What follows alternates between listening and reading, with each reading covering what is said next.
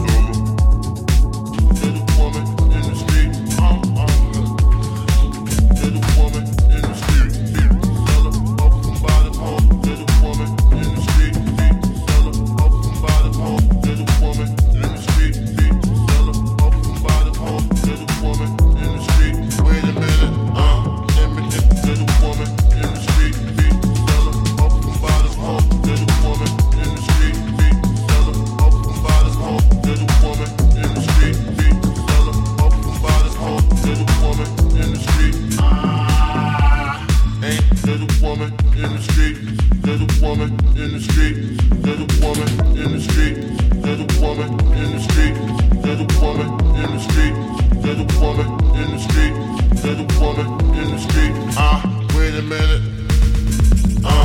In the street. In the street. In the street. In the street.